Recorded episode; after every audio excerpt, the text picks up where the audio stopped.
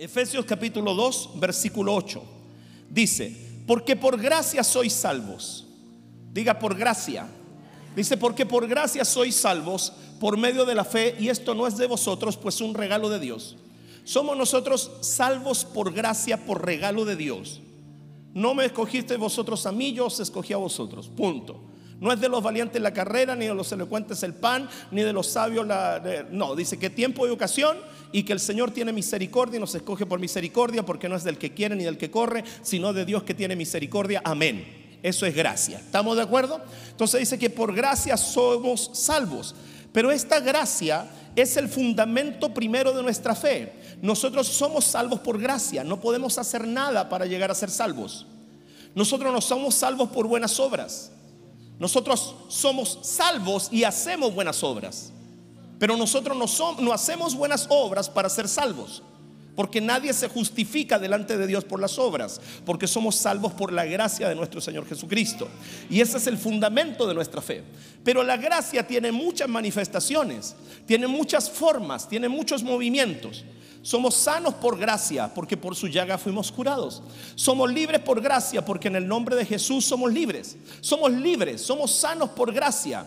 Todo lo que disfrutamos en nuestra vida es un regalo de Dios. La vida es un regalo de Dios. Pero también hay otra manifestación de la gracia que no podemos ignorar. Segunda de Corintios capítulo 8 versículo 9. porque ya conocéis la gracia de vuestro Señor Jesucristo que por amor a vosotros se hizo pobre, siendo rico, para que vosotros con su pobreza fueseis más pobres. Esa es la versión de algunas religiones. La versión de algunas religiones es, usted sigue a Cristo y mientras más pobre, más santo.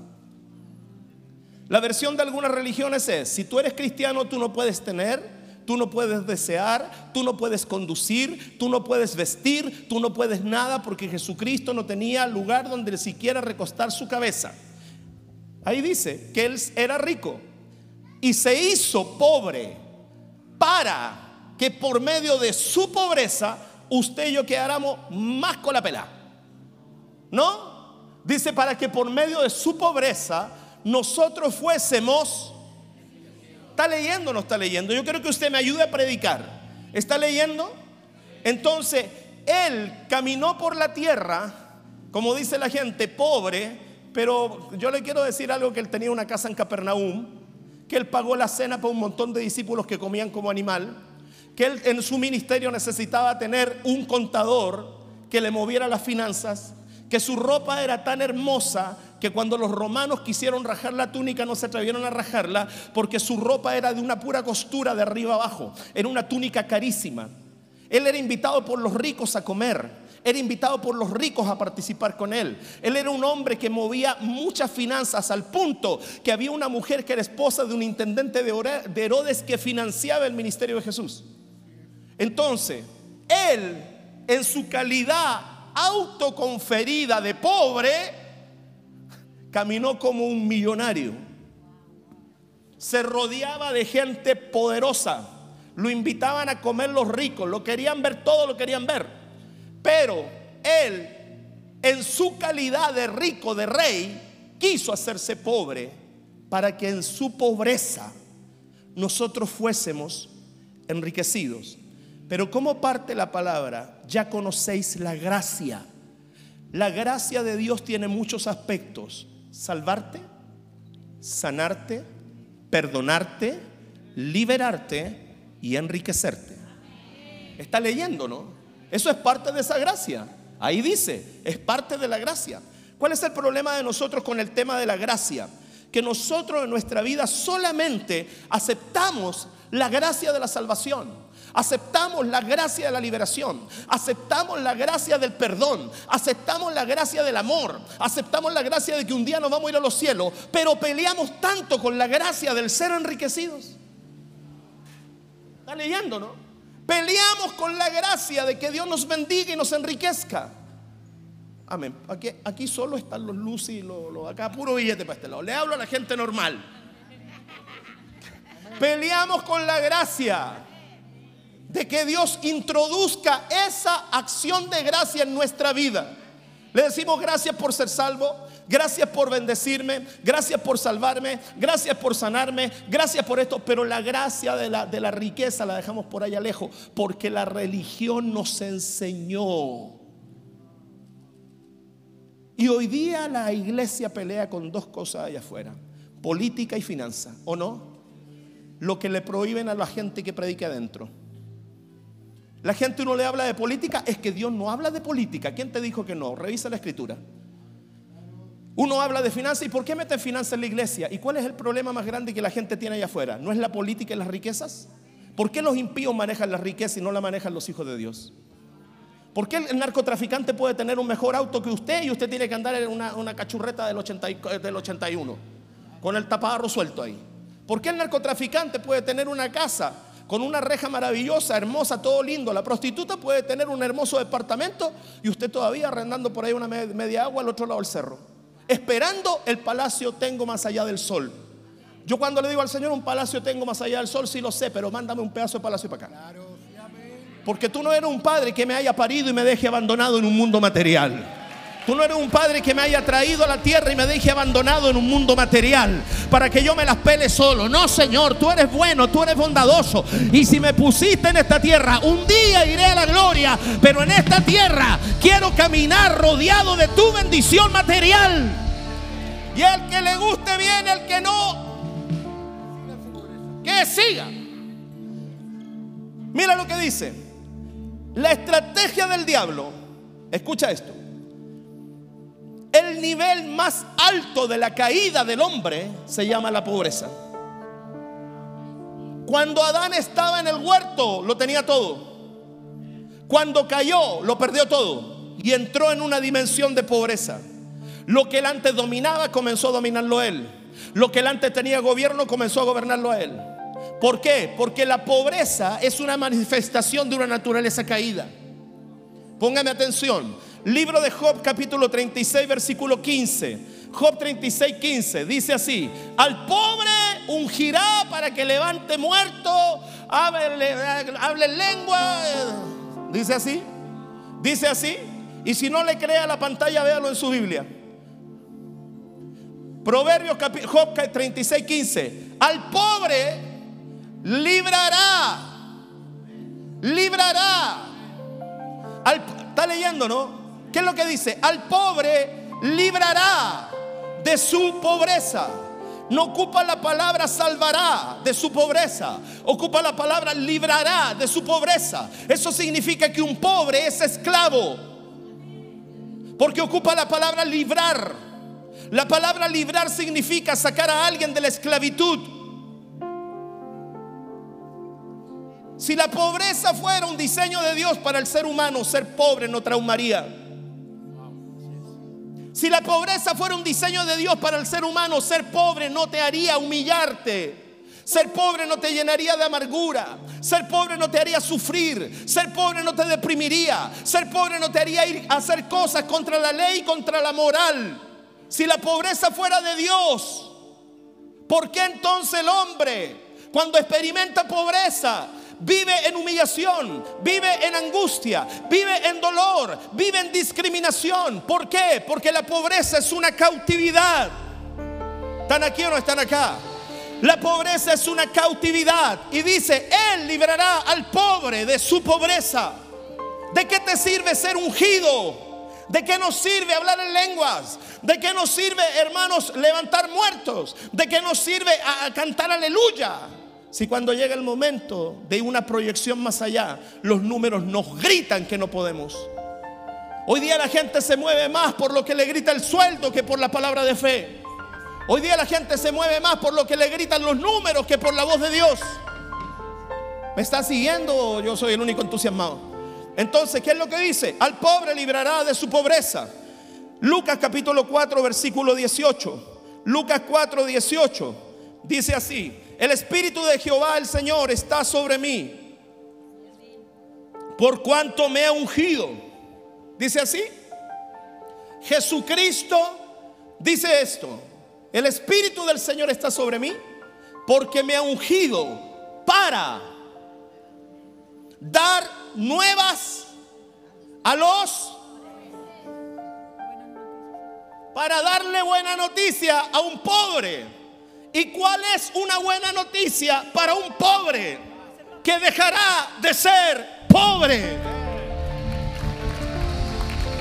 ¿Cuál es una buena noticia para un pobre? Que dejará de ser pobre. Si tú tienes una deuda y te llaman y te dicen, te la perdonamos, es una buena noticia. Si tú debes el CAE y te llaman y te dicen te perdonamos el CAE, es una buena noticia. Si tú debes la hipoteca de la casa y te dicen te perdonamos la hipoteca, es una buena noticia. A un pobre, una buena noticia no es una caja de comida. A un pobre, una buena noticia es a contar de este día, dejas de ser pobre.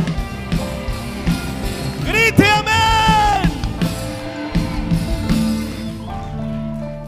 La primer aspecto de la unción que Jesucristo habla en el libro de Lucas 4 es una unción para declararle al pobre que dejará de ser pobre. ¿Está leyendo? Luego dice, a sanar al quebrantado de corazón. Porque después lo que acompaña detrásito a la pobreza es un corazón quebrantado. Voy para allá. Lo que acompaña atrásito a la pobreza es un corazón traumado. Lo que acompaña atrásito a la pobreza es un corazón herido. Cuando la unción entra, primero viene para romper la pobreza, segundo para liberarte del trauma de ella, para sanar el corazón. Yo conozco gente que ha tenido que prostituirse para comer, ha tenido que cambiar los valores para poder vivir, porque la pobreza esclaviza. Jesucristo se para en una sinagoga y no dice el Espíritu del Señor está sobre mí para que le resucitan los muertos. Eso lo dijo después. Lo primero que dice yo vengo a romper algo, yo vengo a romper una maldición. Y yo te digo, mira, no lo dijo, no lo dijo afuera en, en los campos, lo dijo adentro de una sinagoga, porque los mayores argumentos de pobreza no están afuera, están adentro de los templos, están adentro de las iglesias. Entonces él dice, vengo a, publicar, dice, a decirle al pobre que no va a ser pobre, a sanar a los quebrantados de corazón y a pregonar libertad a los cautivos. ¿No le dije yo que la pobreza es una esclavitud? ¿Se lo acabo de decir? Ahí veo a Jesús diciendo, yo hoy día vengo con una unción, con una unción. Y el primer aspecto de la unción es esta, avisarle al pobre que dejará de ser pobre. Avisarle al que está herido por la pobreza que esa herida no la va a recordar más. Avisarle al que está en cautividad de pobreza que vengo para abrirle sus prisiones. Vengo para liberar al que está oprimido. Es cierto que eso tiene un aspecto emocional, espiritual. es cierto que lo tiene. No lo vamos a negar. Que hay gente que necesita ser sana por otros traumas. Hay gente que necesita ser liberada por cosas. Pero yo quiero que usted vea que el Señor tiene un pensamiento en relación a nuestra vida material. ¿Está aprendiendo, no? Salmo 68, versículo 6. ¿Está aprendiendo?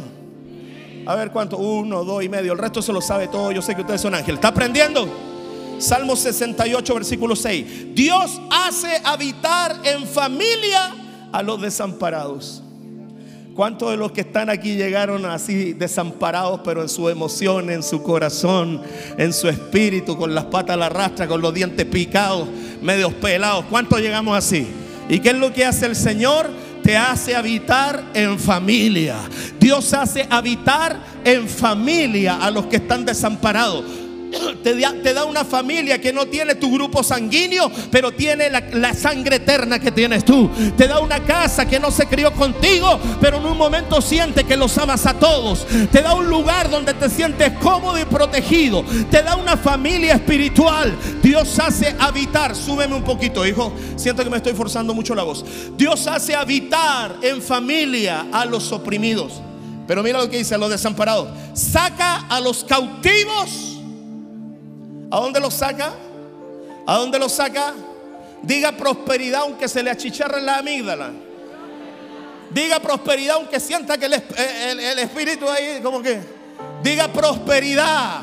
Prosperidad es una palabra bíblica. Está escrita, ahí está. Él te saca de la desespero, te saca de la tristeza para hacerte habitar en familia y saca al cautivo de, para que sea próspero. Usted lo está leyendo ahí. La ignorancia es el campo donde Satanás trabaja. ¿De qué, ¿De qué serviría que usted esté pasando pellejería eterna y cuando llegue la presencia de Dios, usted mire y le diga, aquí estoy salvo pero arruinado. Aquí estoy salvo pero endeudado. Aquí, aquí me morí. Pero llegue a tu gloria, gloria a Dios. Y el Señor te queda mirando y te diga, ¿y el cheque que te dejé dentro del cajón? ¿Cuál cheque? El que te dejé dentro del cajón. ¿Cuál? Ese que decía que por mi gracia yo me hice pobre para que tú fueras rico. ¿Cuándo fuiste a cobrarlo? Cuando pasaste por ventanilla a cobrarlo. Es que yo no sabía que yo lo tenía. La ignorancia no te hace libre. La ignorancia no te hace libre. Cristo murió en la cruz para perdonar nuestros pecados, para abrir las prisiones, para sanar nuestros corazones, para sanar nuestros cuerpos, para liberarnos de toda adicción, para liberarnos de todo trauma, para restaurar nuestra familia, pero también para enriquecernos porque eso es parte de su gracia. Grite amén.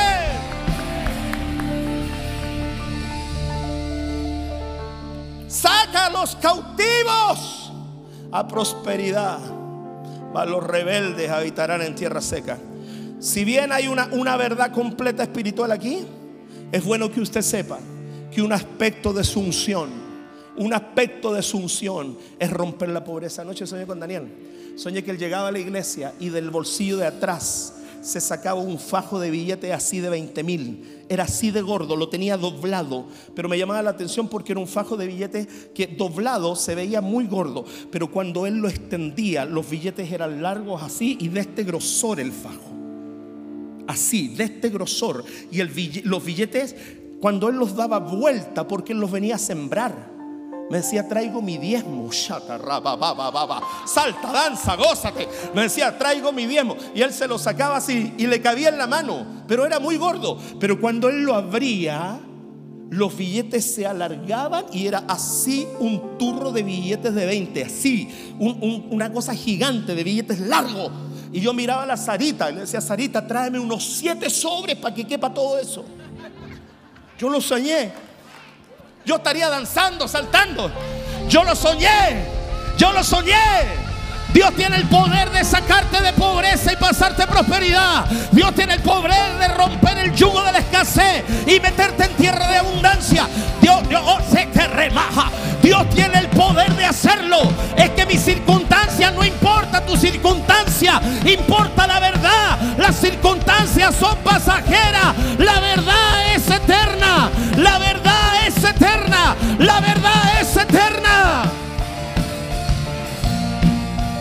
circunstancias siempre te van a gritar lo contrario. Siempre te van a gritar lo contrario. Las circunstancias son pasajeras, pero solo la verdad es eterna. El cielo pasará, la tierra pasará, pero tu palabra no pasará. Dice la escritura. En el libro de Isaías capítulo 10 versículo 27. Acontecerá en aquel tiempo Diga, el tiempo es ahora. Diga, acontecerá ahora. Diga, acontecerá ahora. Pero como que lo cree, acontecerá ahora. Mira lo que dice. Que su carga será quitada de tu hombro. ¿De qué estamos hablando? De un Dios que libera. ¿De qué estamos hablando? De un Dios que sana. ¿De qué estamos hablando? De un Dios que perdona. Pero ¿de qué estamos hablando? De un Dios que enriquece. Él dice, mira, acontecerá en aquel día, es ahora, que su carga será quitada de tu hombro y su yugo de tu cerviz. ¿Cuál yugo? El yugo de la esclavitud, el yugo de la limitación, el yugo de la escasez, el yugo de la pobreza. Y dice, y el yugo se pudrirá El Espíritu del Señor está sobre mí porque me ha ungido Jehová y me ha enviado a predicarle buenas nuevas a los pobres. El yugo se pudrirá a causa de la unción. El yugo de la pobreza se pudre a causa de la unción. Una persona que me dice que camina ungida no puede caminar pobre. No compatibiliza un ungido pobre. A mayor nivel de unción en tu vida, mayor nivel de bendición y prosperidad visible en tu vida. Me está siguiendo ya, ya le está, ya le está saliendo el espíritu calvinista ya. Ya le está saliendo el luterano por ahí. escúcheme. Es que Cristo se hizo pobre. Sí, Señor, eso no se niega. Pero se hizo pobre con un propósito. Por eso cuando te vengan a decir a ti, ¿y cómo Cristo fue pobre? Aunque tú sabías que no, se, no era pobre, se hizo pobre. Tú le vas a decir, sí, pero se hizo con un propósito. Y el propósito era que yo fuera bendecido, que yo fuera enriquecido, que yo fuera prosperado, que yo fuera sacado de la escasez, que yo fuera sacado de la limitación. El propósito, es verdad lo que me dices, dile al religioso, es verdad lo que me dices, dile al que te critica. Él se hizo pobre, pero se hizo pobre para que por medio de su pobreza yo fuese enriquecido, yo fuese enriquecido. Escrito está, escrito está, escrito está. Y Escrito está, caramba.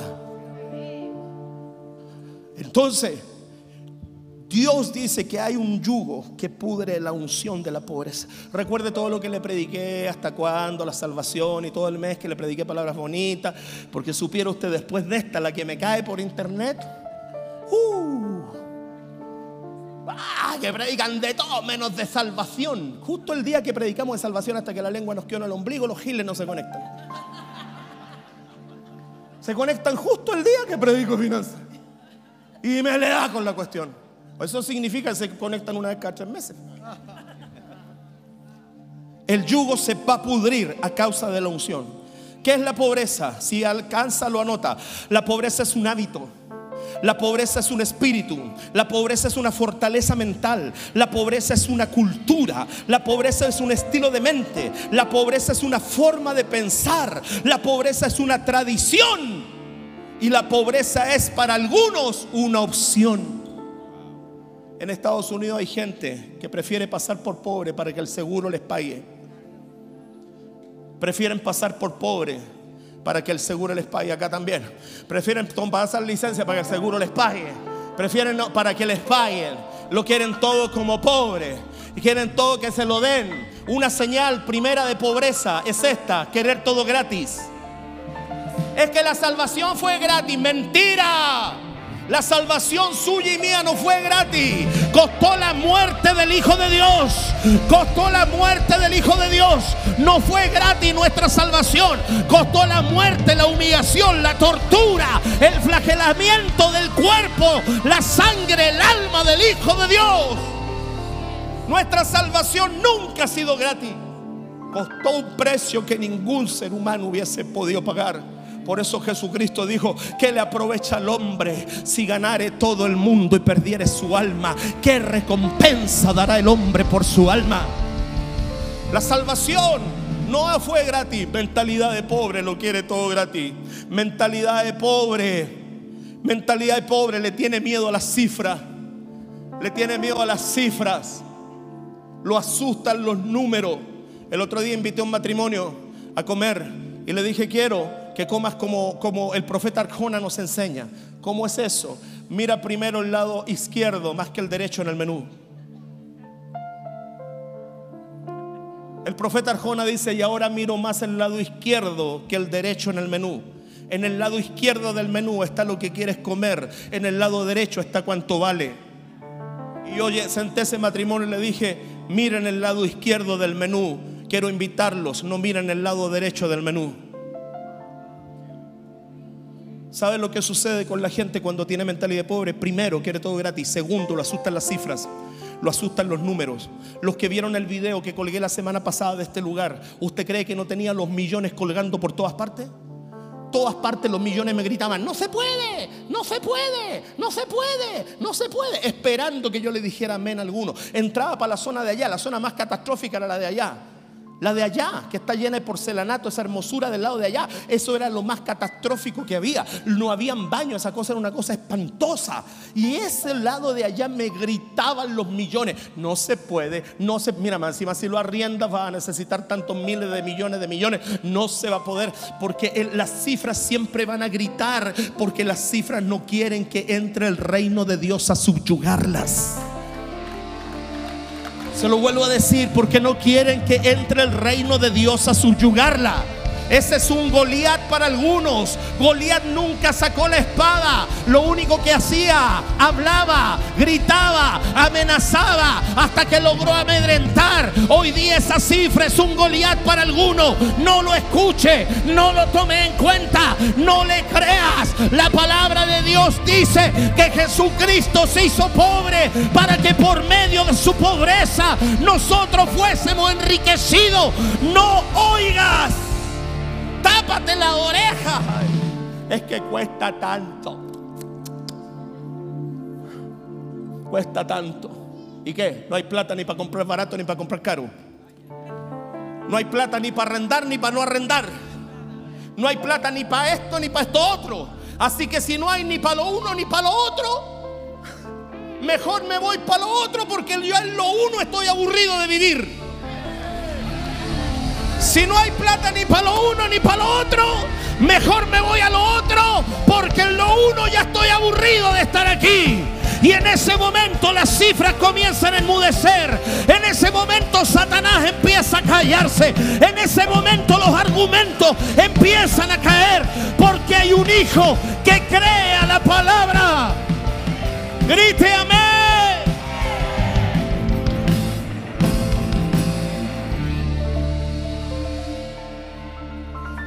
Cuando llegamos a tomar este lugar, para los que no lo saben, yo entré a hablar con los dueños.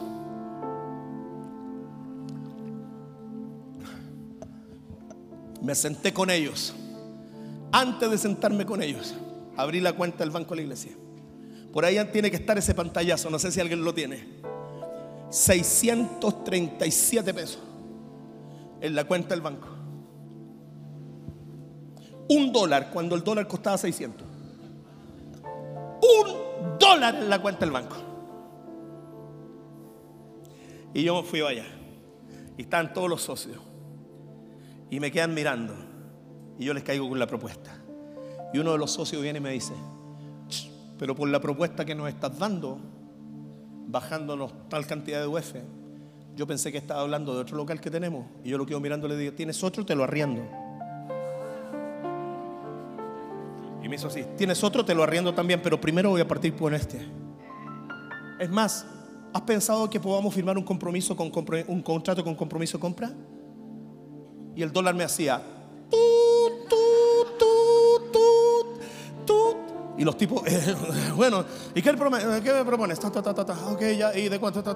Ok, ya listo. Eh, vamos a preparar la copia del contrato. Perfecto. ¿Cuándo? Y me dice, ¿te parece el próximo miércoles? El próximo miércoles para yo hablar con, mi gente para que tengamos todo eso listo. Perfecto, ya. Próximo miércoles te traigo el cheque. Me de arriendo, me garantía y, corretaje del corredor. Este puro lugar cuando lo tomé costaba 8 millones, como ustedes lo vieron. Como lo vieron en los videos. Hoy día vale 10 millones 500 el arriendo. Y como lo vieron en los videos, costaba 8 millones. Lleno de hoyos, todo destruido. Y yo salí de ahí como victorioso. ¿Sabes por qué? Porque el único que sabía, Cristian, recuerde, el único que sabía lo que había en la cuenta era yo. Ellos no tenían idea que adentro de la cuenta había un, un dólar, Anita. No sabían. El único que sabía era yo. Era yo. Ellos creían que yo a mí me chorreaba el billete, que yo estaba forrado, pero no sabían que había un dólar que gritaba. Pero yo dije, si enmudezco este dólar, puedo enmudecer 10, 20, 50, 100 mil dólares. Puedo enmudecer 200 mil dólares. Puedo enmudecer 200 mil dólares. Y, y salí de esa oficina como un campeón. A la semana me dicen, está listo el contrato, venga a firmar. Y yo llevo el cheque y le digo, aquí están los veintitantos palos, páseme la llave, páseme la llave, páseme la llave, porque yo sé en quién he creído, yo sé en quién he creído.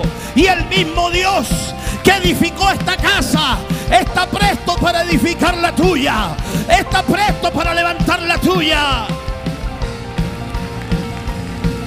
En cuatro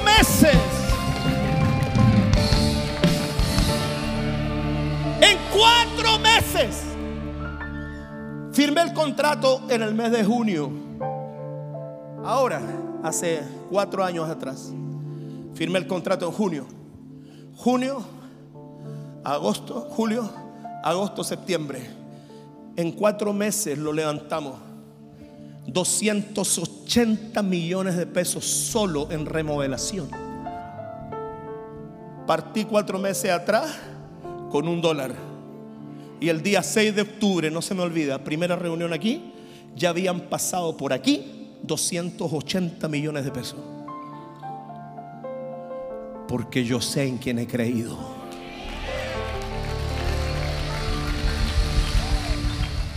No puedes permitir que siendo rico te comportes como pobre.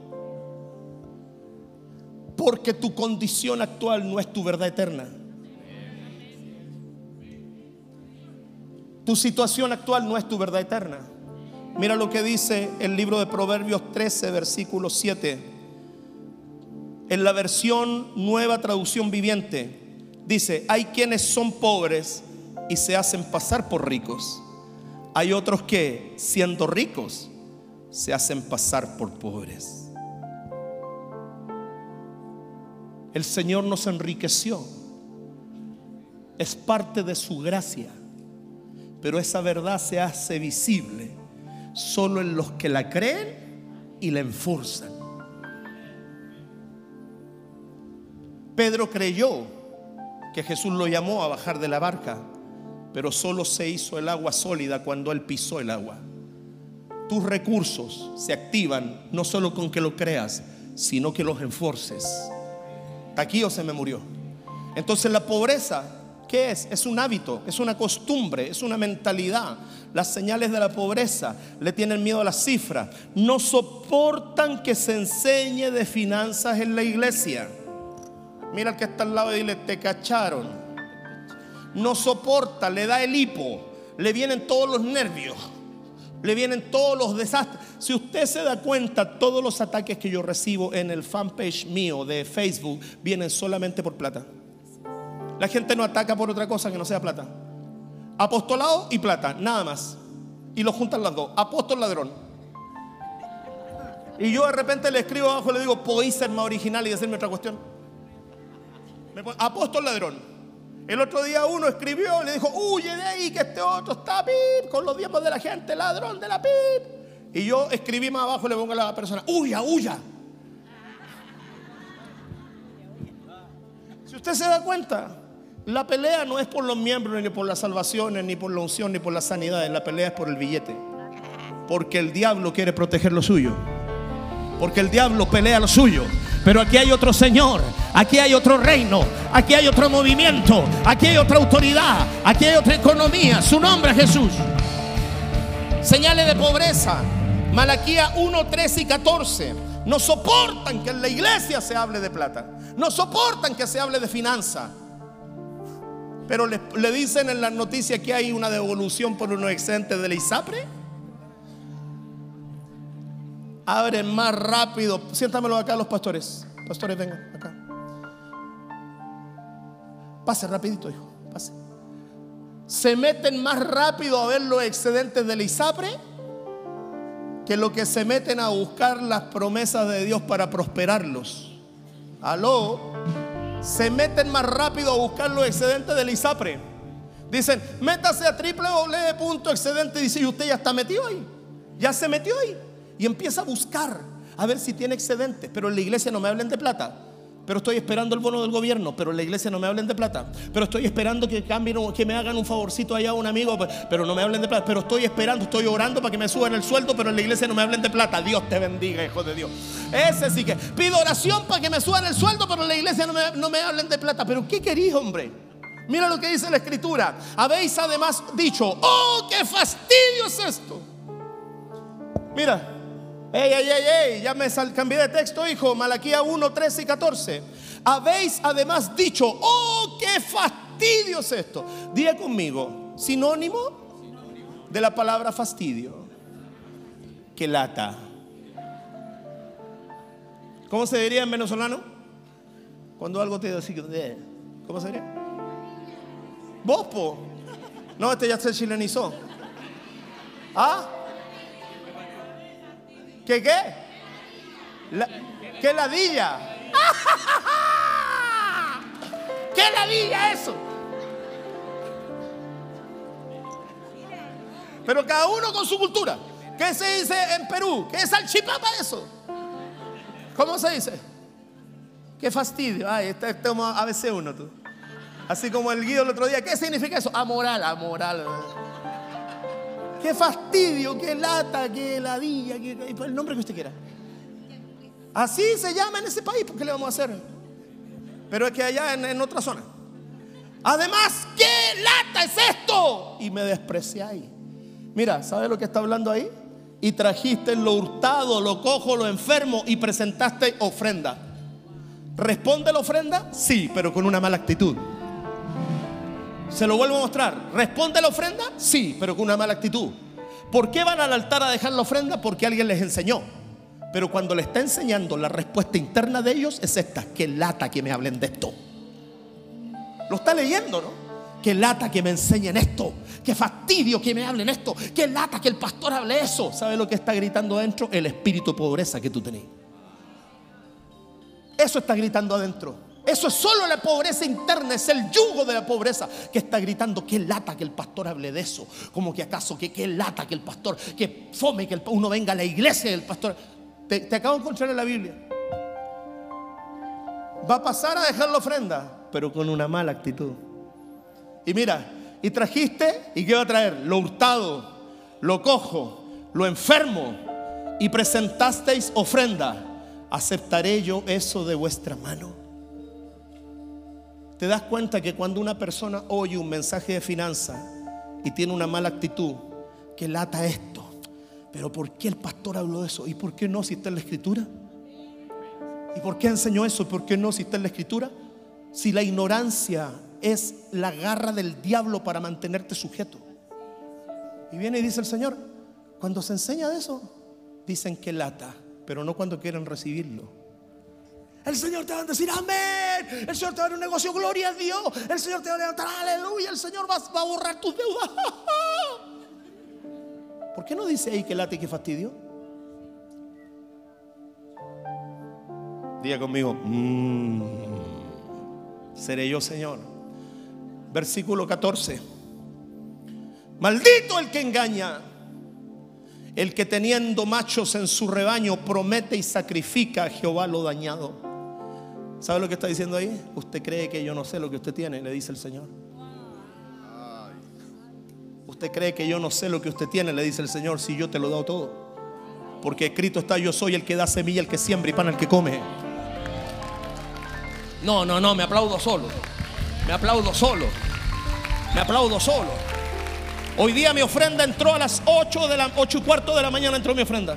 Estaba en el baño, hermanos. Y desde ahí lo primero que hice fue mandar mi ofrenda. No le digo lo segundo y lo tercero. Pero lo primero que hice, mandé mi ofrenda.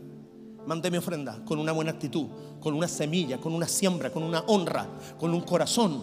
¿Por qué? Porque maldito el que teniendo buena rebaño le sacrifica al Señor el moco para allá. Lo dice ahí. ¿Por qué? Porque Dios conoce lo que te ha confiado. Dios conoce lo que te ha confiado. ¿Cómo te va a confiar más? Si no eres capaz de diezmar 10 mil pesos de 100, ¿cómo te va a confiar millones? Piensa ya. ¿Cómo te va a confiar más si no eres capaz de honrarlo con una ofrenda digna, ¿cómo te va a confiar más? Si recuerda esto, la escritura dice, mía es la plata y mío es el oro, dice el Señor. Todo es de Él, todo es de Él. ¿Cómo nos va a confiar un negocio de millones si no somos capaces de diezmar un sueldo al Señor? ¿Cómo nos va a confiar recursos por montones si no somos capaces de nosotros de traer una ofrenda digna delante de Dios?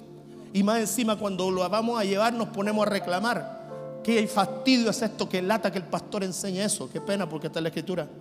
Mira lo que dice la escritura. Porque yo soy gran rey, dice Jehová de los ejércitos. Y mi nombre es temible en toda la tierra.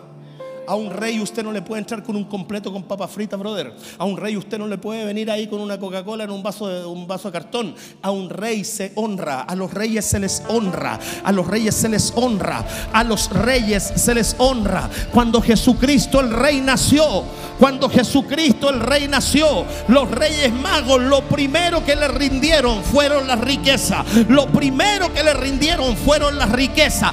La primera conexión, escucha la primera conexión de Jesucristo recién nacido fue con el oro. Fue con el oro.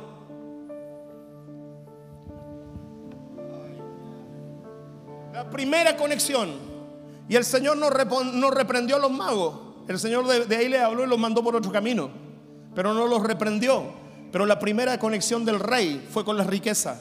Lo primero que le llevaron los reyes magos fue oro, luego incienso y luego mirra.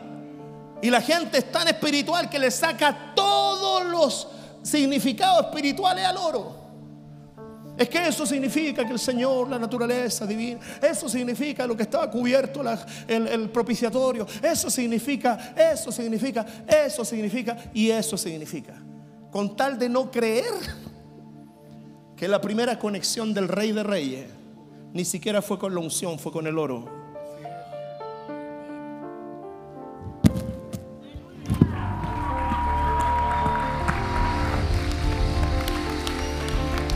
Le rindieron oro. Y yo no me imagino a que haya venido así, que haya venido eh, uno de los reyes, ¿cómo se llaman? Aquí lo voy a cachar a todos los católicos, ¿cómo se llaman? Vos tenías los tres reyes ahí. de, Melchor, Baltasar y, no, dice nombre ni dice que sean tres. Pero como nosotros somos tan canuto católico, a veces se llaman Melchor, se llama Baltasar y y se llama y Gaspar. Falta puro que le pongamos Gaspar a otro perro. Hemos tenido el Baltasar, ah, pero falta tenemos Gaspar, Melchor, falta. Entonces el Melchor, el Galpazar, no Galpazar no, es otra mezcla de perro rara. Y, y, los tres reyes, en ninguna parte dice que sean tres y en ninguna parte dice su nombre. Y yo no me imagino que estos tipos hayan venido con una cajita así de las de las quiero todas joyas, abrir así un anillito ahí, un poquito 10 gramos de oro para el rey. Era tan grande el revuelo que Herodes se enteró que algo estaba pasando. Era tan grande el revuelo que Herodes se enteró que algo estaba pasando. ¿Qué pasó? ¿Por qué veo tanto movimiento allá? ¿De dónde vienen esos camellos o dromedarios? Porque la escritura dice en el libro de Isaías, dice, camellos y dromedarios te cubrirán, oh Sión. ¿De dónde viene esa multitud de camellos? ¿Quién es esa gente? Creo que son unos reyes del oriente, ¿de verdad? Sí, ah, entonces vienen a traerme riqueza a mí. ¿Y dónde está? Ahí ya abran el paso que vienen para acá y de repente los reyes en vez de volar para el palacio pasaron de largo. Pero ¿cómo? Herodes, ¿pero por qué se dijeron que venían a traer honra así? Es que no era usted, porque ellos están diciendo que nació otro rey. Ellos están diciendo que nació otro rey. Ellos vienen a honrar a otro rey. Ellos vienen a adorar a otro rey. Ellos vienen a presentarle riqueza a otro rey. Ellos vienen a honrar a otro rey. Ellos vienen a traerle riqueza a otro rey. Y Herodes se quedó con los crespos hechos porque él creía que esos camellos eran para él, no eran para él. El Padre estaba financiando la vida del Hijo aquí en la tierra. El Padre estaba financiando la vida de su Hijo aquí en la tierra. Te dije, vamos al cielo, pero aquí hay que ser financiados. El Padre estaba financiando la vida de su Hijo en la tierra. Ahí tiene oro, Te pago la pensión de alimento hasta que lo entregue en la cruz. Le doy incienso y le doy mirra para que abra un negocio.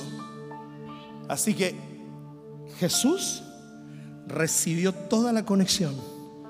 Escúchame, por la guianza de una estrella.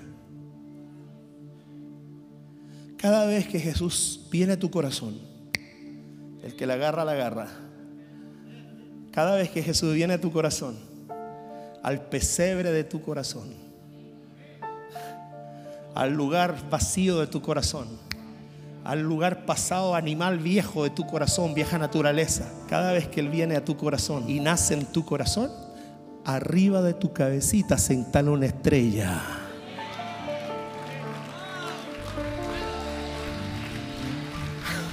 Tú no la ves, pero arriba de tu cabeza se instala una estrella.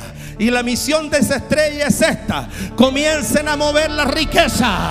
Comiencen a llevar la riqueza. Comiencen a llevar la riqueza. Empiezan a hablarle a los reyes del oriente. Empiezan a hablarle a la empresa. Empiezan a hablarle al gobierno. Empieza, y hay una estrella. Tú no la ves. Jesús no la veía. María no la veía. José no la veía. Herodes no la vio.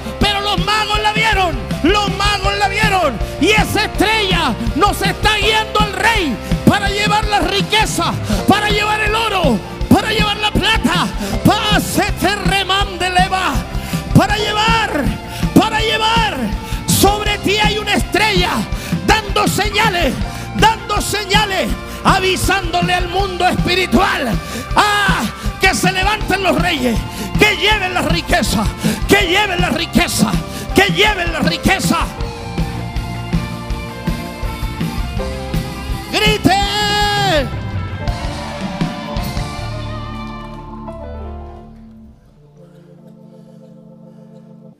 La primera conexión de Jesús con a material, a material, a material world, in material, world, La primera conexión de Jesús con el mundo material fue con el oro. Y el oro se lo rindieron. Y usted quiere ser a Jesús igual a Jesús en todo. Menos entender que desde el comienzo ya estaba conectado con riqueza. Y siendo pobre, le rindieron oro. Imagínate si cuando lo veamos en su esplendor. Usa no un anillito de oro, él usa un cinturón que lo cruza de lado a lado de oro. Aquí, así. Imagínate, hay gente tan religiosa que cuando llegue al cielo va a salir corriendo, lo va a reprender. Porque no va a poder creer que el mar es de cristal, que las puertas son de perla y que las calles son de oro. Que las calles son de oro. El mar es de cristal, las puertas son de perla. El, trono es de zafiro, de grandez, todo es hermoso. Aleluya.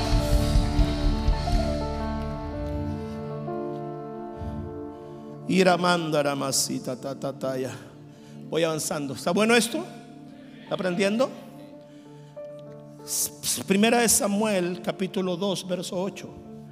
Él levanta del polvo al pobre y del muladar exalta al menesteroso. ¿Qué es lo que hace el Señor? Lo levanta del polvo. Lo levanta, ah, eh, profeta, ayúdame, ayúdame, ven, trae una silla. Ponla ahí. Tenía todo el desorden ahí. Esos completos, Pamela, ¿de quién son? Ponte en el piso, siéntate en el suelito. El Señor ahí dice que Él levanta del polvo al hombre. Lo levanta del polvo. Lo levanta de esa naturaleza donde es comida de la serpiente. Se lo vuelvo a decir, lo levanta de la naturaleza donde es comida de la serpiente. Porque Dios le dijo a la serpiente, sobre tu pecho andarás y polvo comerás. Siéntate. Entonces, como el Señor es bueno, el Señor no quiere que la serpiente se lo engulla. Por eso el Espíritu de Jehová el Señor está sobre mí. Y me ha ungido para darle buena nueva a los pobres. Lo levanta del camino y la ruta de la serpiente. Segundo, y lo saca del muladar. ¿Qué es el muladar? Es, el lugar donde van a dar todos los desechos. lo saca de todos los desechos para que le vaya bien, arrégleselas como pueda, eh, gane almas para el Señor, sea ungido, amén. No hay nada que Dios haga que no tenga un propósito. Él lo levanta, lo saca para hacerle sentar con príncipes y heredar un sitio de honor. Escrito está, escrito está, escrito está escrito está. Él no te sacó del pecado y de la muerte para pegarte una patada en el poto y que te vayas para allá como pueda. Él te levantó de la muerte y del pecado porque hay una silla de exaltación, hay una silla de honra, hay una silla de honor, hay una silla de riqueza, hay una silla de bendición esperándote. Gracias, profeta. ¿Y por qué? Porque de Él son las columnas de la tierra. ¿Cuál es la visión de Dios de mi vida material? ¿Está bien o no? ¿Está aprendiendo, no? Tercera de Juan, me salté varios versos.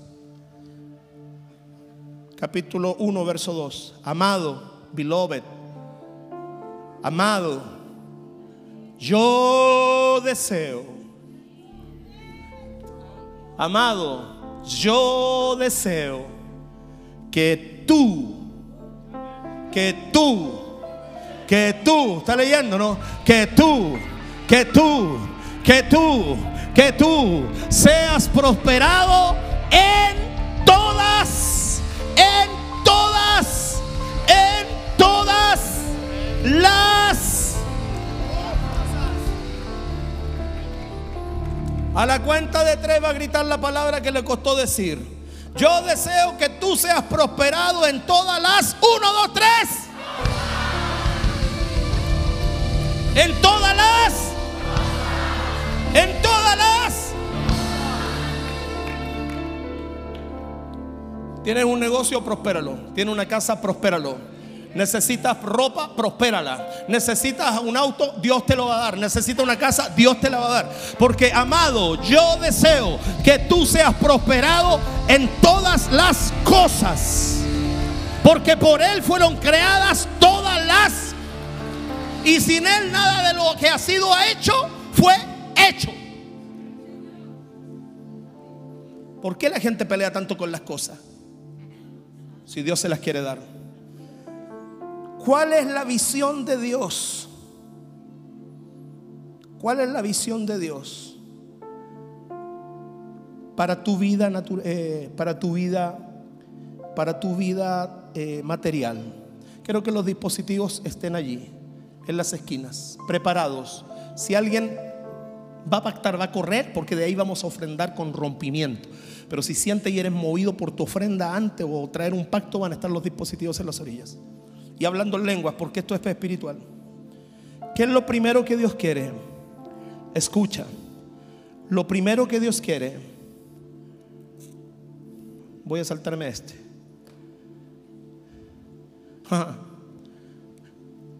Es que tú seas próspero, bendecido y seas reconocido en la tierra como su hijo. Yo le voy a enseñar algo. La creación refleja la gloria de Dios, pero los hijos reflejan la riqueza de su Padre.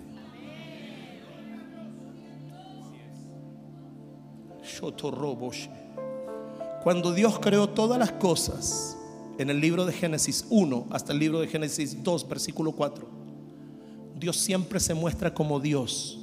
Y Dios creó, y Dios creó, y Dios creó, y Dios creó. Pero cuando va a crear al hombre, ya no es Dios solo, es Jehová Dios. Es Jehová Dios. Ya no es Dios solo, antes era Dios, poder creativo, Dios soberano. Pero cuando crea al hombre, ya no es Dios solo, es Jehová Dios. Porque ahora yo no quiero que tú me conozcas solamente como alguien poderoso, yo quiero que tú conozcas mi persona como Padre.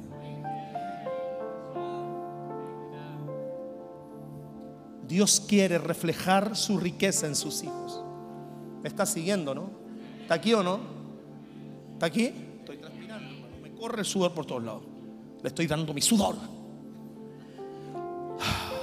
Génesis capítulo 13, versículo 2. Y Abraham era riquísimo en ganado, en plata y en oro. Abraham era riquísimo. ¿Usted puede creer que Abraham era llamado amigo de Dios y era rico? Y no era rico, era riquísimo. ¿Sabe por qué? Porque Dios no tiene problema en relacionarse con gente rica. Usted ve a una persona llegar en un Lamborghini ahí afuera y no sabe si escupirlo, patearlo, envidiarlo hacerle así, pecador. Pero Dios no tiene problema en relacionarse con gente rica, con gente próspera, con gente de gobierno, con gente... Dios no tiene ningún problema porque de Él son las riquezas. Dios nos deja jugar un tiempo con sus cosas, pero son de Él. De Él es la riqueza, Él las despliega. Y Abraham era riquísimo en ganado, en oro, en plata, en ganado, en oro. Él era riquísimo, Él quiere enriquecerlo. Génesis 24, 35. Y el Señor ha bendecido en gran manera a mi Señor, que se ha enriquecido. El Señor ha bendecido en gran manera a mi Señor, que se ha enriquecido. Dios quiere bendecirte al punto de enriquecerte. Está escrito, lo está leyendo, ¿no? ¿Sabes por qué? ¿Quiere que se lo diga? Llevo 30 años caminando con Jesús y yo nunca he visto a Dios empobrecer a un hombre. Yo nunca he visto a Dios hacer un hombre pobre. Porque su esencia es librarlo de la pobreza. ¿Qué es lo que quiere hacer Dios contigo? Isaías 23, 18. Me voy a poner más carnal y más materialista. Para que usted raje vestidura religiosa desde adentro. Y los que están por internet me disparen bien disparado. Total, ayer me hice hasta un video. ¿Le gustó el video que les mandé? ¿Cómo estaba el video que me, quedó bueno, verdad? Y la cara de... Yo mismo me hago un video ya de mí mismo. ¿Cómo estuvo el video que me mandé? Estuvo bueno, ¿verdad? Y justo tenía ese video. Justo. Mira lo que dice. Pero sus negocios y sus ganancias serán consagradas a Jehová. No se guardarán ni se atesorarán, porque sus ganancias serán para los que estuvieren delante de Jehová, para que coman hasta saciarse y, y, a ver, perdón, y, a ver, y, ¿Y cómo quiere Dios que usted se vea?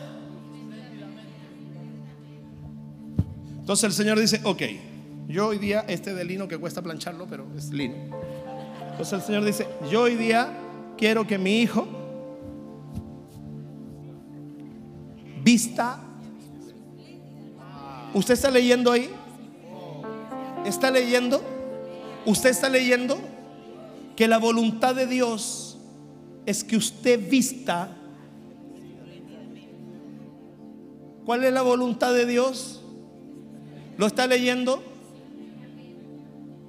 ¿Por qué el impío puede vestir lindo y los hijos de Dios andamos ahí todos desteñidos? Es que no tengo, no, no es que no tenga, es que no crees para poder poseer. Entonces, ¿cuál es la voluntad de Dios? Que el hijo vista. Peace, is nice. Mira, acá, mira.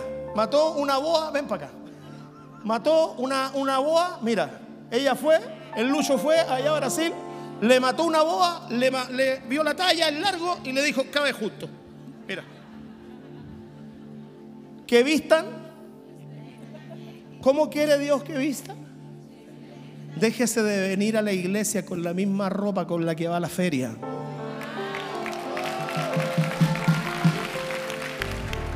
Déjese de venir a la casa de Dios con la misma ropa que hizo la sopa y pilla anoche. Déjese de venir a la casa de Dios con la misma ropa con la que fue el club deportivo. Porque los que están delante de la presencia de Dios, Dios está preocupado de que vistan espléndidamente.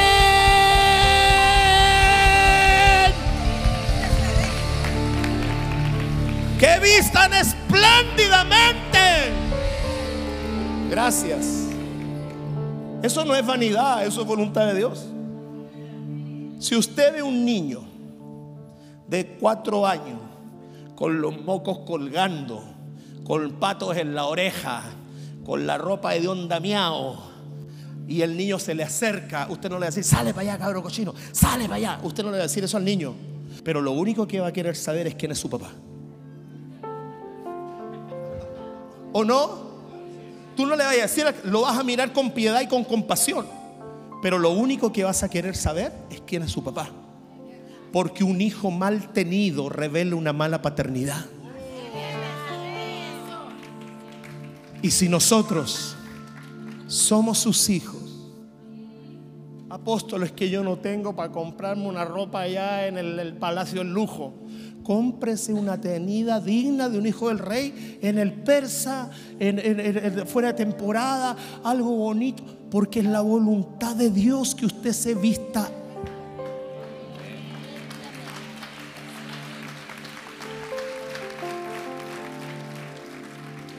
Está escrito. La otra voluntad de Dios, que coma hasta saciarse. Yo le voy a enseñar algo. Apágame el aire que me estoy congelando. Yo le voy a enseñar algo. Le voy a enseñar algo. Gracias Señor por el aire, por lo que le voy a enseñar. Yo le voy a enseñar algo.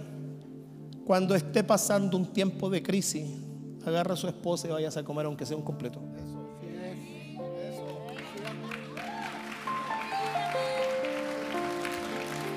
Cuando esté pasando un tiempo de escasez, no se alinea la escasez.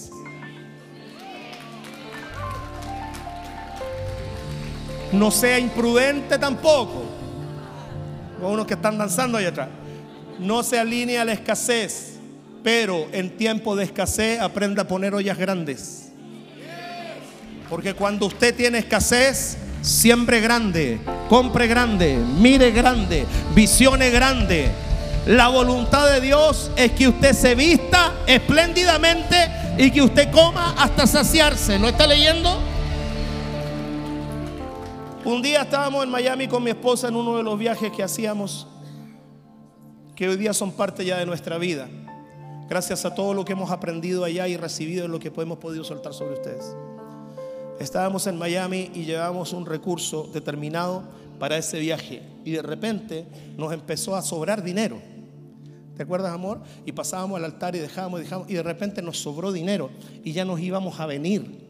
Entonces, con mi esposa nos hablamos de ya, mira, guardemos este dinero para el próximo viaje.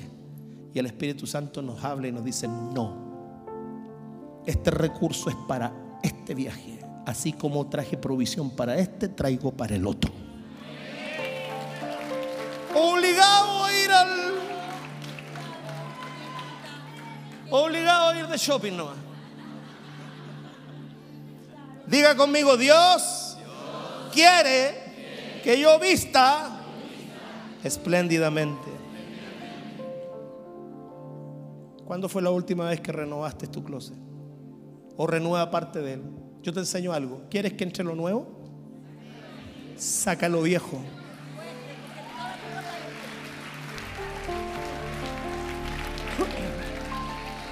¿Quieres que entre lo nuevo? Hazle espacio a lo viejo. Está mirando mi suegra, está mirando. Está mirando mi suegro, mi suegra. Saque lo viejo. ¿Cuántos años que tiene ese mismo living? ¿Quiere que entre el living nuevo? Saque el living para afuera y tenga y hágale espacio a lo nuevo. Respire profundo. Todos respiran a la cuenta de tres profundo. Uno, dos, tres. Mantenga, no suelte, mantenga, no suelte, mantenga, no suelte, mantenga, no suelte. ¿Quiere que entre lo nuevo? ¿Quiere que entre el aire nuevo? Sí, bote el viejo.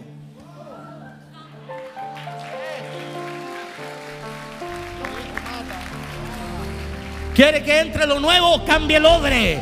Quiere que entre lo nuevo, cambie el odre. Quiere que Dios le dé algo mejor, cambie el odre.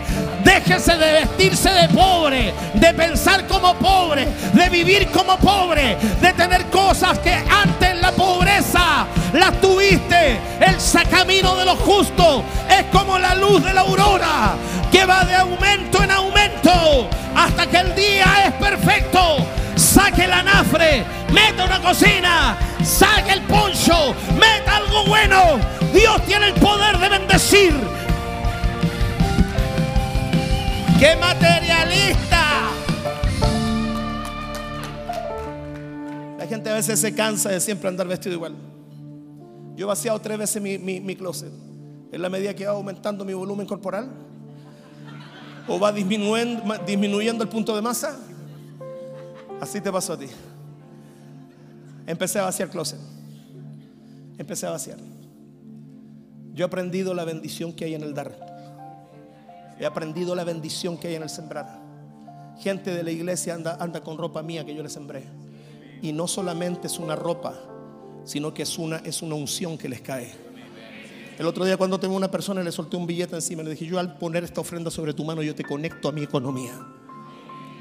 Porque yo sé lo que es salir de la pobreza. Y aquí hay muchos que Dios va a sacar hoy día de la pobreza. De su mente en primer lugar. De su mente en primer lugar. Porque la unción va a podrir el yugo. Súbeme. Qué tremenda esta palabra. Me quedan 10 minutos. Lucas 12, 27, que no son lo mismo que 27 Lucas.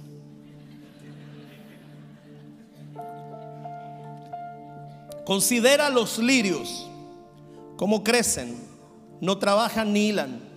Mas yo os digo que ni aun Salomón, con toda su gloria, se vistió como uno de ellos. Mira lo que dice. Mira los lirios, ni aun Salomón, con toda su gloria, se vistió como uno de ellos. Fíjate, Jesús está hablando de las vestiduras de Salomón y no la está reprendiendo, la está poniendo como ejemplo. ¿Ves a, Jesús espantado por la ropa de Salomón? No, simplemente está diciendo Salomón con toda su gloria no se vestía como un lirio, no se vestía así con toda la gloria, pero no le está atacando la vestidura, lo está poniendo como ejemplo de comparativo. No le está atacando la ropa, está reconociendo que se vestía con esplendor. Está leyendo, ¿no? Dice que no trabaja ni nada. Su gloria se vistió como uno de ellos, versículo 28. Verso 28. Verso 28. Y si así viste Dios la hierba que hoy está en el campo y mañana es echada en el horno, ¿cuánto más?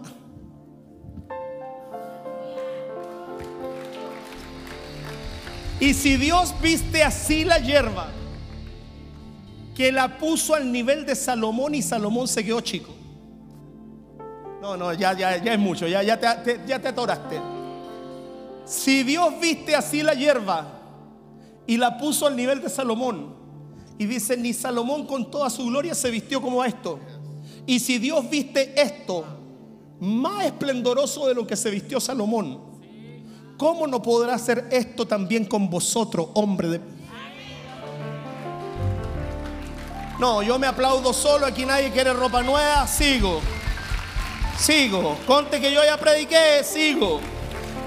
Éxodo 28.2, 28.2. Y harás vestiduras sagradas a Aarón, tu hermano, para y para y para y Dios está preocupado de tu vestimenta. Lo estoy mostrando. Zacarías capítulo 3. Te, te hablé de lo que Dios, estoy terminando, de lo que Dios tiene en su mente para nuestra vida natural. No en nuestra vida espiritual celestial, natural. ¿Ok? Zacarías capítulo 3, versículo 3 y 4. Y Josué estaba vestido de vestiduras de vestiduras viles y estaba delante del ángel y habló el ángel y maldó a los que estaban delante de él diciendo, quítale esas vestiduras viles. Y a él le dijo, mira, que he, que he quitado de ti tu pecado y te he hecho vestir ropas, ropas de gala. ¿Sabes lo que hace el Señor? Te agarra y te quita el pecado, pero no te deja pilucho. Te cambia la vestidura para que te vistas espléndidamente. ¿Cuántos creen que esa es voluntad de Dios? Si lo crees, te veré llegar.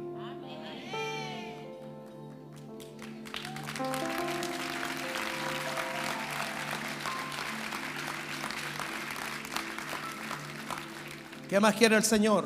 Me gusta esto. Deuteronomio capítulo 8, versículo 11. Deuteronomio 8, 11.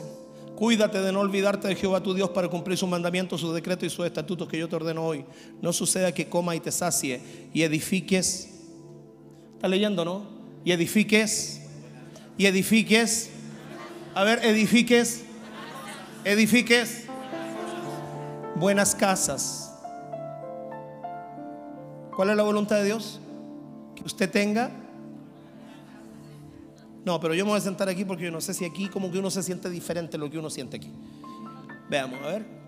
No suceda que coma y te sacie y edifiques. ¿Cuál es la voluntad de Dios? Que usted tenga una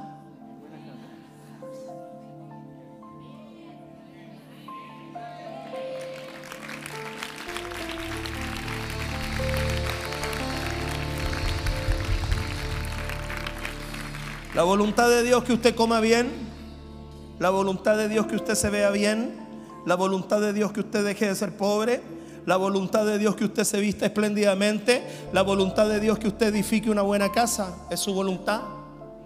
Está escrito, no sé que edifique buenas casas y tus vacas y tus eh, dice edifique buenas casas y tus vacas y tus ovejas se aumenten y la plata y el oro se te multipliquen y todo lo que tengas se aumente y se enorgullezca tu corazón. Ahí está el problema. Hay gente que Dios no le da más porque se ponen orgullosos y se aumente tu corazón y digas en tu corazón, mi poder, mi título universitario, mi bien pipiri pipí, todos los pipí, me han traído esta fuerza, mi trabajo, mi hora extra. No, Señor, dice, sino acuérdate de Jehová tu Dios. Y me encanta esta parte del versículo, ojalá esté ahí. Acuérdate de Jehová tu Dios, verso 17, 18, porque Él te da el poder para hacer las riquezas.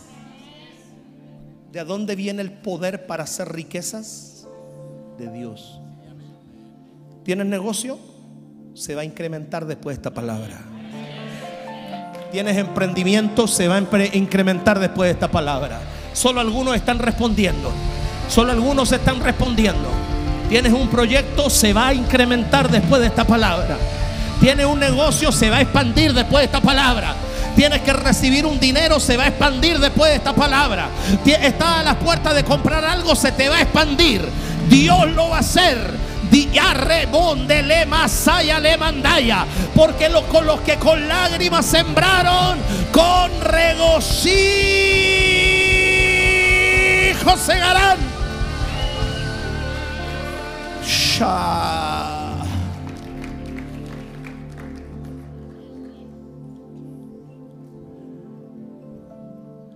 Mateo 7:11. Pónganse los dispositivos adelante. Me quedaba mucho más, pero ya voy a cerrar ahí. Pues si vosotros, siendo malos, sabéis dar buenas, si vosotros siendo malos, sabéis dar buenas dádivas a vuestros hijos, ¿cuánto Estoy leyendo la Biblia nomás. ¿Cuánto más vuestro Padre que está en los cielos dará buenas cosas a los que se las pidan?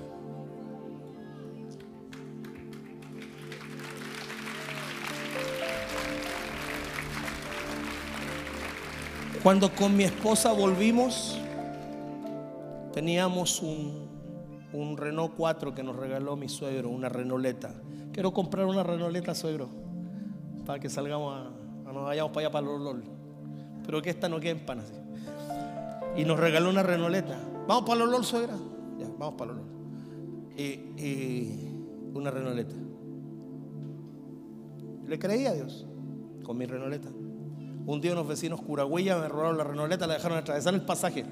Ahí en Caleretango, así, atravesada. La fueron moviendo la dejaron atravesar el pasaje. Teníamos un Renault 12, también que lo regaló el suegro. Ese Renault 12 había que empujarlo cada vez que lo usábamos. La cuestión esa no partía nunca. Después de eso, con el tiempo, nos pudimos comprar nuestro primer vehículo usado, una camioneta Ford Explorer, para que mi esposa aprendiera a manejar. Yo le dije, con esta choca mata a cualquiera menos usted. Era del 93, me encanta esa tipo Jurassic Park linda. Después compramos otra así. El punto es que un día quise tener un, un, auto para mí. y fui a mirar un usaito. 25 mil, 30 mil kilómetros tenía. Hice todas las gestiones para comprármelo y no me lo dieron. Todo presenté papeles, presenté todo y no me lo dieron. Y yo lo quería, yo salí a andar, lo probé, dije, bueno, ya, ya mi, mi esposa tiene auto. Y yo ya me muevo diferente a ella. Quiero ese auto. Lo fui a ver. Me acuerdo dejé hasta un dinero de abono y me lo tuvieron que devolver porque no me aprobaron nada. Y me fui molesto para mi casa, con todos los bancos y los bancos. Llegué a la casa en la noche, me pongo a mirar autos y me meto a la página de la, de la marca del auto. Lo busqué en cero kilómetros y mandé la cotización para puro sacarme la molestia de que me hayan dicho que no. Al otro día, me entra un mensaje dice, don Carlos, buenas tardes, buenas tardes, don Carlos. Queremos decirle que tenemos un crédito preaprobado por usted para que usted venga a escoger sus cero kilómetros. ¿Y yo qué? Porque es verdad, es una broma. Yo quería un auto usado, como el que tengo allá afuera. Y me dijeron que no, porque Dios ya quería cortar en mí el ciclo del usado.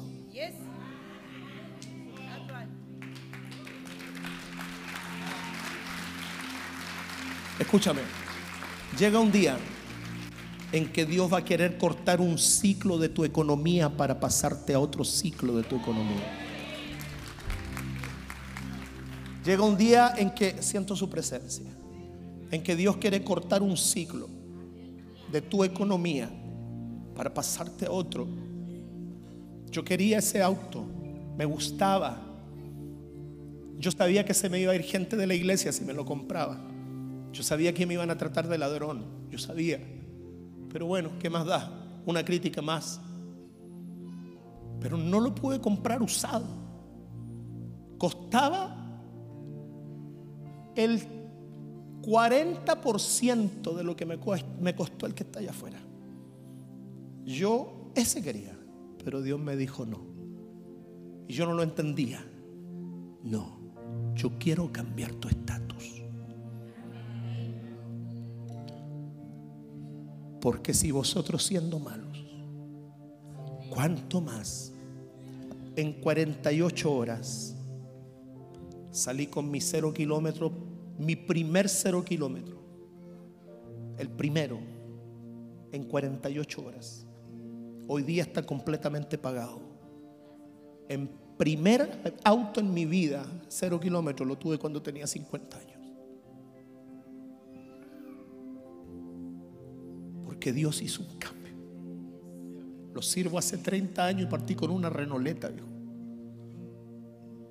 Después de 30 años el Señor me regala mi primer cero kilómetro. Porque mi Padre quiere cosas buenas para nosotros.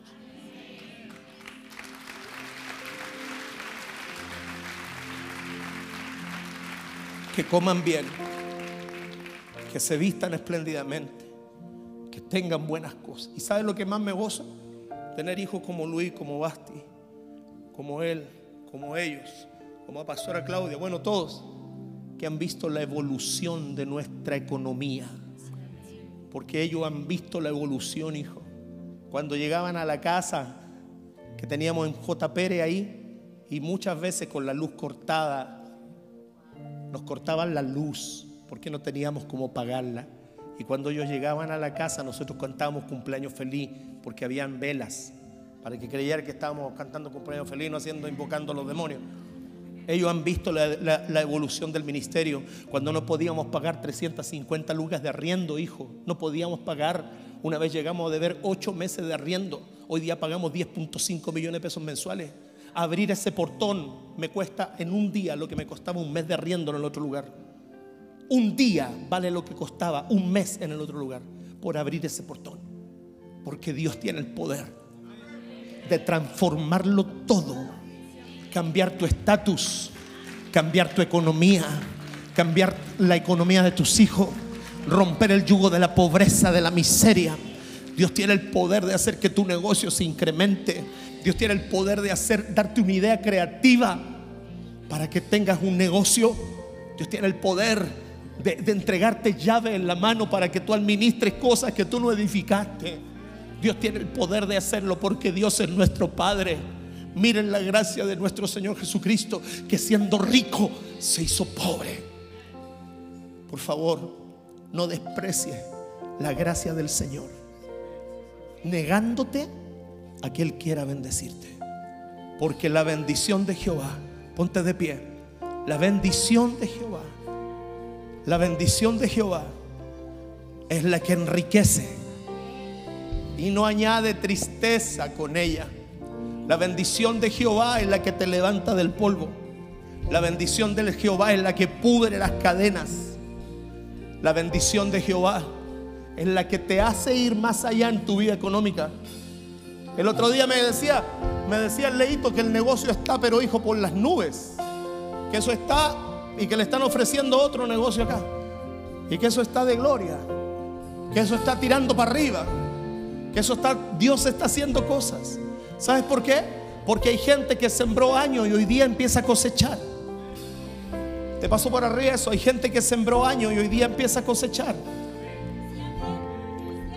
Mi hijo Ricardo el otro día fue a la oficina y me presenta un proyecto y me dice, papá, mire, Dios me dio esta idea creativa, voy a hacer este proyecto y ya tengo gente interesada.